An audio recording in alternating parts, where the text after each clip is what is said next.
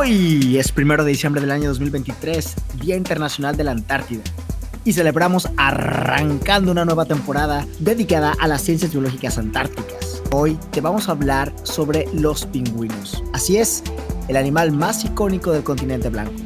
Te vamos a contar las cosas más íntimas y fascinantes de ellos. ¿Cuántos son? ¿Quiénes son? ¿Qué hacen? ¿Y por qué los venden en pares en un plástico empaquetado? Ah, no, eso no. ¿Estás listo para un programa blanco y negro? ¡Comenzamos! Lo primero que tienes que saber es que los pingüinos no vuelan. Sí ponen huevos, porque son ovíparos. No comen semillitas, porque son carnívoros.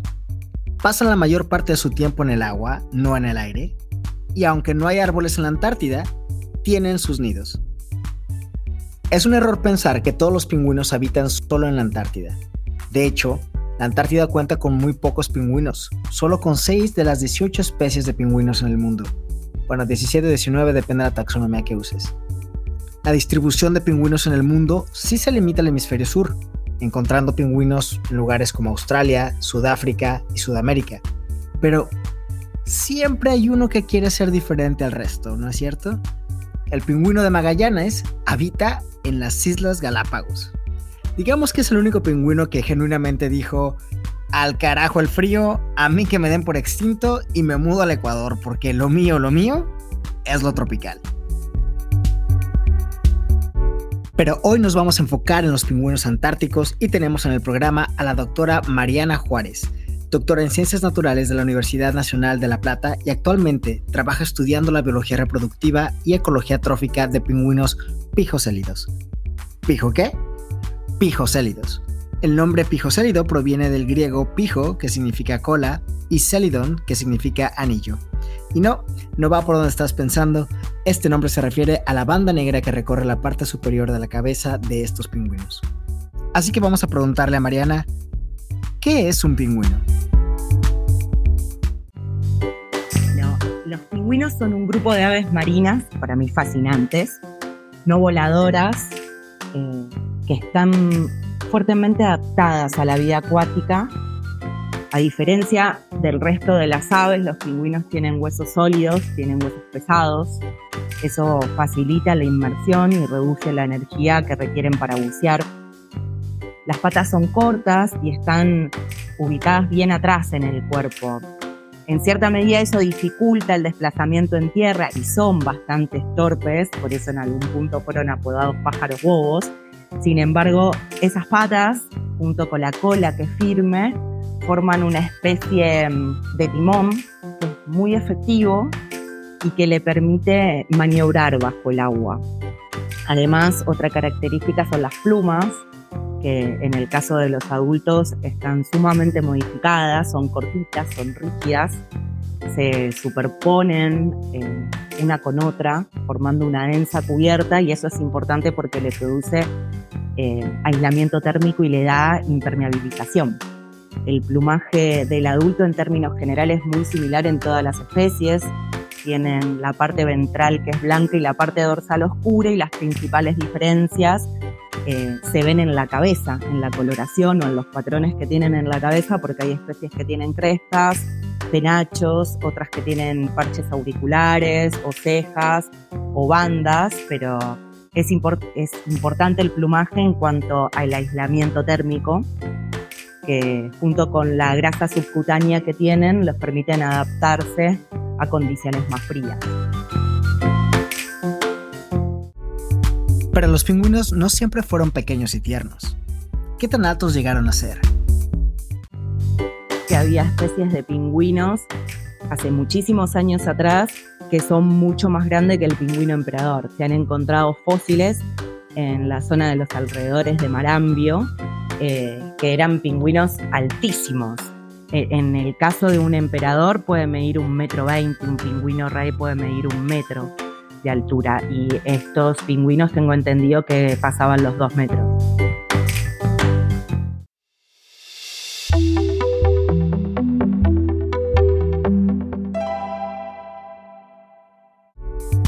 Si te estás preguntando si te voy a contar cuáles son las seis especies de pingüinos antárticos, sí, sí te lo voy a contar ahora mismo. Número 1. El pingüino Adelia, conocido por su nombre científico como Pijoselis adeliae. Este es el pingüino más pequeño de la Antártida. Número 2. El pingüino barbijo, también conocido como Pijoselis antarcticus. Este es el pingüino más común de la Antártida. Número 3. El pingüino papúa, Pijoselis papúa. Este es el pingüino más colorido de la Antártida. Número 4. Pingüino emperador, Aptenodites fosteri. Este es el pingüino más grande y pesado del mundo. Número 5. Pingüino rey, Aptenodites patagonicus. El segundo pingüino más grande del mundo después del emperador. Y por último, el pingüino macaroni. No, no dije macaroni, es macaroni. Nombre científico Eudiptes chrysolophus. Este es el pingüino más activo de la Antártida. Pero, ¿cuál de todos estos es el favorito de Mariana y por qué? El pingüino papúa. Porque es fascinante la plasticidad que tiene. Es eh, una especie que puede modificar ciertos aspectos de su biología según las condiciones marinas o terrestres que encuentre la colonia eh, durante el desarrollo del ciclo reproductivo. No sé, te doy un ejemplo. Eh, en el mar, cuando hay baja disponibilidad de su presa principal, tiene la capacidad de comer otras especies o modificar su comportamiento de alimentación, por ejemplo, buceando a distintas profundidades o cambiando las áreas de alimentación que normalmente explota. Y en tierra, cuando se encuentra con mucha acumulación de nieve al comienzo de la etapa reproductiva, lo que hemos visto es que algunos retrasan el ciclo reproductivo. Por ejemplo, reproducen más tarde esperando que la nieve baje. Y otros eh, eligen otras zonas de nidificación, por ejemplo, más elevadas o con menor acumulación de nieve. Entonces tienen una plasticidad ecológica fascinante. Debo agregar que si bien los pingüinos no vuelan en el aire, sí que vuelan en el agua, siendo el pingüino papúa el más rápido de todos, alcanzando velocidades superiores a los 60 km por hora en distancias cortas. Ya lo quisiera Michael Phelps para un fin de semana, ¿eh? Para que te des una idea de lo rápido que es esto, Usain Bolt es el hombre más rápido del mundo, alcanzando los 45 km por hora en la final de los 100 metros planos de los Juegos Olímpicos de Beijing 2008. Ahora, nadando, la velocidad más rápida de un humano es de 28.4 km por hora, registrada por Adam Peaty en la final de los 50 metros pecho de los Juegos Olímpicos de Río 2016. Sin embargo, es importante tener en cuenta que estas velocidades son máximas y que son muy difíciles de alcanzar consistentemente. La velocidad promedio de un humano corriendo es de 10 km por hora y la velocidad promedio de un humano nadando es de solo 2 km por hora. Es decir, un pingüino papúa promedio a toda velocidad, nada el doble de rápido que el humano más veloz en el agua y 30 veces más rápido que el promedio. El secreto no solo está en un cuerpo hidrodinámico, sino en las plumas aceitosas, en su sangre que es mayormente hemoglobina pudiendo transportar mayor oxígeno, y las burbujas que sueltan. No te estás imaginando, sino debajo de las plumas, para impulsarse. Cuando los pingüinos esponjan estas diminutas plumas, liberan burbujas que reducen la densidad del agua que los rodea. Las burbujas actúan como una capa de lubricación para reducir la viscosidad de forma muy parecida a los trajes de baño de competición.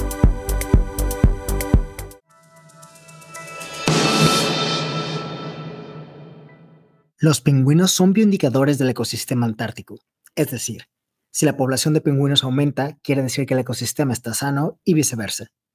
Esto me lleva a la pregunta, ¿cuántos pingüinos hay en la Antártida y cómo hacen para contarlos?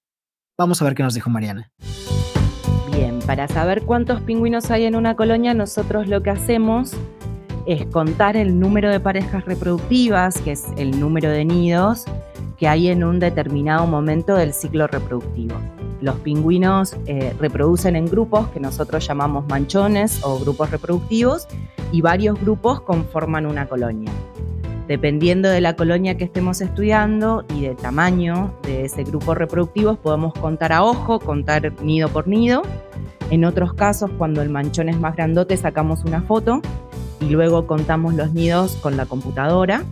En grupos reproductivos muy, muy grandes, lo que hacemos es em, sacar el perímetro del grupo reproductivo, determinar la distancia promedio entre los nidos y estimar cuántos nidos hay. En el caso de otros investigadores también emplean fotos satelitales o imágenes obtenidas por drones para contar la cantidad de parejas reproductivas presentes en una temporada. Y lo importante es que en estas aves la tendencia de la población o el estado poblacional lo evaluamos a partir de los cambios que tenemos en el número de parejas reproductivas año tras año. Según la Unión Internacional para la Conservación de la Naturaleza, la población de pingüinos en la Antártida ha disminuido en un 30% en los últimos 50 años. En 1972 se estimaba que había entre 17 y 22 millones de pingüinos en la Antártida. Para 2022 se estima que hay entre 12 y 15 millones solamente. Que sepas que se han extinguido al menos 17 especies de pingüinos a lo largo de la historia. La mayoría de ellos en tiempos antes de la aparición humana, por supuesto. Pero es importante destacar que la extinción de los pingüinos es un proceso que continúa. En la actualidad, hay al menos 7 especies de pingüinos que se consideran en peligro de extinción. Estas especies se enfrentan a una serie de amenazas entre las que se incluyen el cambio climático, la contaminación y la pesca comercial. Ya hemos hablado en la primera temporada que el cambio climático es la principal amenaza de la Antártida y está provocando el deshielo de la capa de hielo antártico, lo que dificulta la reproducción y la alimentación de los pingüinos. Asimismo, la contaminación marina está afectando a la salud de los pingüinos, ya que les provoca problemas reproductivos y de crecimiento. Mientras tanto, la pesca comercial está reduciendo la disponibilidad de alimento para los pingüinos. El fracaso reproductivo de los pingüinos emperador en 2022 fue una noticia que le dio la vuelta al mundo y es un claro ejemplo de los impactos del cambio climático en esta especie. Lo que sucedió fue que en cuatro de cinco colonias de pingüinos emperador del mar de Bellinghausen no sobrevivió ningún polluelo. Este fracaso reproductivo se debió a la pérdida de hielo marino, que impidió que los pingüinos emperador accedieran a sus zonas de alimentación. Y aquí me vas a preguntar, Jorge, pero nosotros qué podemos hacer si estamos tan lejos de la Antártida? Bueno, es importante tomar medidas para proteger a los pingüinos de la Antártida y sabemos que la Antártida no está tan lejos de nosotros como pensamos. En realidad todos estamos interconectados y somos interdependientes y es de lo que se trata este canal. Algunas de las medidas que debemos de impulsar incluyen la reducción de las emisiones de gases de efecto invernadero, la reducción de la contaminación marina y la regulación de la pesca comercial. En otras palabras, descarboniza tu estilo de vida, reduce la contaminación al drenaje tirando basura, aceites o medicinas e intenta bajar tu dieta de mariscos. Mariana tiene un comentario al respecto que conecta nuestra actividad en las ciudades con los pingüinos en Antártida. Lo que nosotros vemos en el mar y en la atmósfera en cuanto a temperatura y demás son por corrientes que vienen desde el Ecuador, Así que hay una interconexión en las corrientes oceánicas que claramente afecta tarde o temprano al continente antártico. Y no solo a nivel eh, de temperaturas o de cambios en las corrientes, en la salinidad y demás, sino también en la basura. Hoy se está encontrando cada vez más evidencia de residuos plásticos eh, ingeridos por pingüinos. Hoy tenemos las actividades antrópicas. La pesca fundamentalmente de krill y el turismo pueden impactar fuertemente sobre las poblaciones de pingüino y esas actividades se están intensificando en los últimos años. La pesca de krill la podemos ver como un competidor para los pingüinos puede tener un impacto negativo tanto en el periodo reproductivo como en el no reproductivo, porque justamente como tenemos menos hielo y hay mayor capacidad operativa de los buques pesqueros, la pesca se está extendiendo no solo a los meses de verano.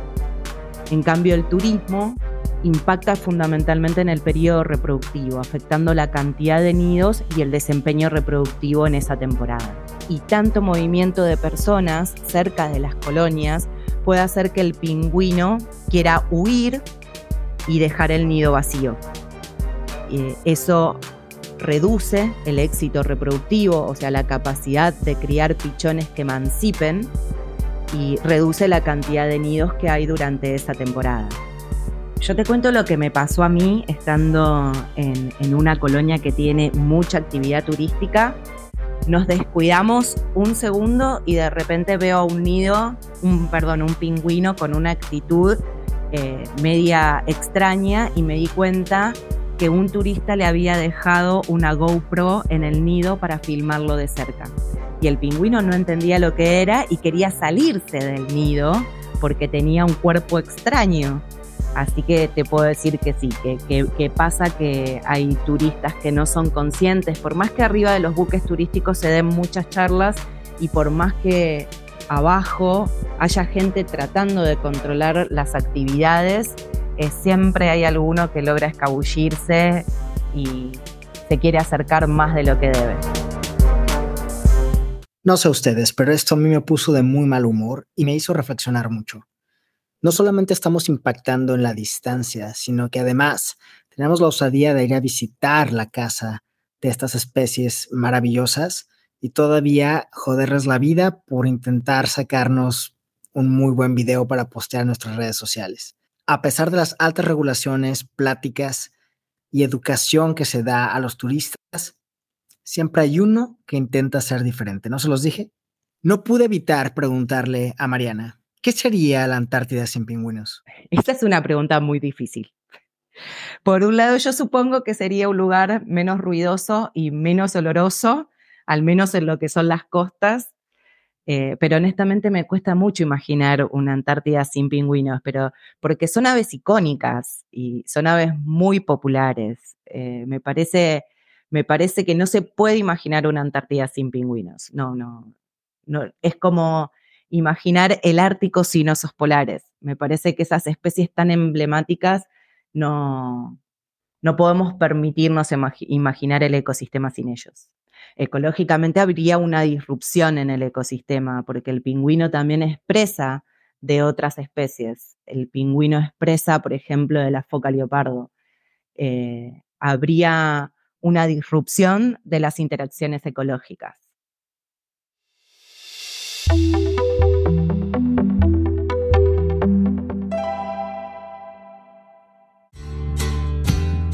Para terminar con una buena nota, te voy a comentar cosas fascinantes sobre los pingüinos. Lo primero que te diré es que son el único animal que no sufre racismo. Así es, basta con darse la media vuelta para cambiar de negro a blanco o viceversa. Obviamente ese es un chiste, pero lo que no es broma es que hace más de 60 millones de años los pingüinos eran de color rojo y gris. Se piensa que el rojo mimetizaba al pingüino con los corales y el gris con las aguas frías. Aún hoy encontramos vestigios de este plumaje en los pingüinos de las Galápagos, Perú y Chile, quienes conservan plumas de color rojo tanto en la cabeza como en el pecho. Actualmente el negro y el blanco de los pingüinos por supuesto no es para parecer elegantes, sino para mimetizarse con el entorno. El negro en la espalda es para confundirse con las aguas oscuras de la Antártida al nadar y así pueden evitar a los depredadores que los estén viendo por arriba y son blanco por debajo para confundirse con las brillantes aguas superficiales con el reflejo del sol y así pasar desapercibido para sus presas y depredadores. ¿Qué dice el público? ¿Más datos fascinantes? Sí. Bueno, aquí te van algunos más. Los pingüinos casi no oyen, pero tienen una excelente vista, llegando a cazar hasta de noche. ¿Algo más fascinante? La lengua de un pingüino es espinosa para sujetar a sus presas. Sí, tienen picos hechos de queratina, mismo material de lo que están hechos tus uñas. Y esto lo usan pues para engullir peces, krill y calamares. Pero además, la lengua puede ser tan larga como su propio cuerpo. Otro dato fascinante es que los pingüinos son las aves que tienen más densidad de plumas por unidad de superficie. Esto las hace prácticamente impermeables para el viento y el agua.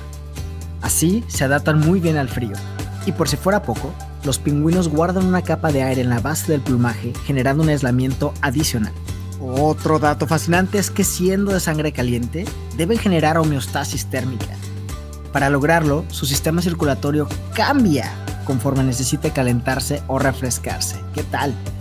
De mi parte finalmente te diré que el fósil más antiguo de un pingüino data de casi 62 millones de años y fue encontrado en la Antártida. Su plumaje era rojo y gris. ¿Y tú, Mariana? ¿Qué es lo que más te asombra de los pingüinos que estudias? La capacidad de buceo está mm, relacionada con el tamaño corporal. A mayor tamaño corporal pueden bucear más por cuestiones fisiológicas.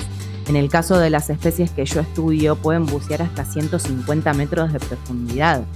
Eh, bucean unos minutos, salen a respirar y vuelven a bucear. El tema es que todo ese viaje de alimentación, puede durar entre poquitas horas hasta 24 horas o más, dependiendo de la disponibilidad de alimento. Justamente la duración de los viajes de alimentación es uno de los parámetros que nosotros empleamos para saber cómo están las condiciones en el mar. A mayor eh, duración del viaje de alimentación, la disponibilidad de su presa principal, que es el krill, es menor en la zona. Por suerte tienen como eh, se les tienen una tapita que tapa las fosas nasales y pueden eh, predar sin eh, ahogarse básicamente. Y lo interesante también es que comen el krill uno por uno, no es que engullen y como la ballena engullen de a mucho, no, comen krill uno por uno. Este capítulo nos ha dejado mucho aprendizaje, humor y sorpresas. Recuerda que no se puede amar lo que no se conoce y no se puede proteger lo que no se ama. Ayúdanos a proteger la Antártida compartiendo este episodio. También puedes hacer tu donación a la MEA en Fundify y sin duda puedes obtener nuestro pasaporte antártico en www.antartidamexico.org. No olvides que la Antártida está más cerca de tu vida de lo que tú crees. Mi nombre es Jorge Acevedo Payares y esto fue Vientos Antárticos.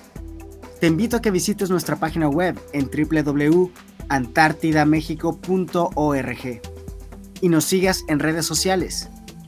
Encuéntranos en Facebook e Instagram como arroba Antártica México, en Twitter, YouTube y TikTok como arroba Antártica MX y en LinkedIn como AMEA. Espero nos escuches el siguiente mes con un nuevo episodio. Mientras tanto, te deseo mucha ciencia y paz.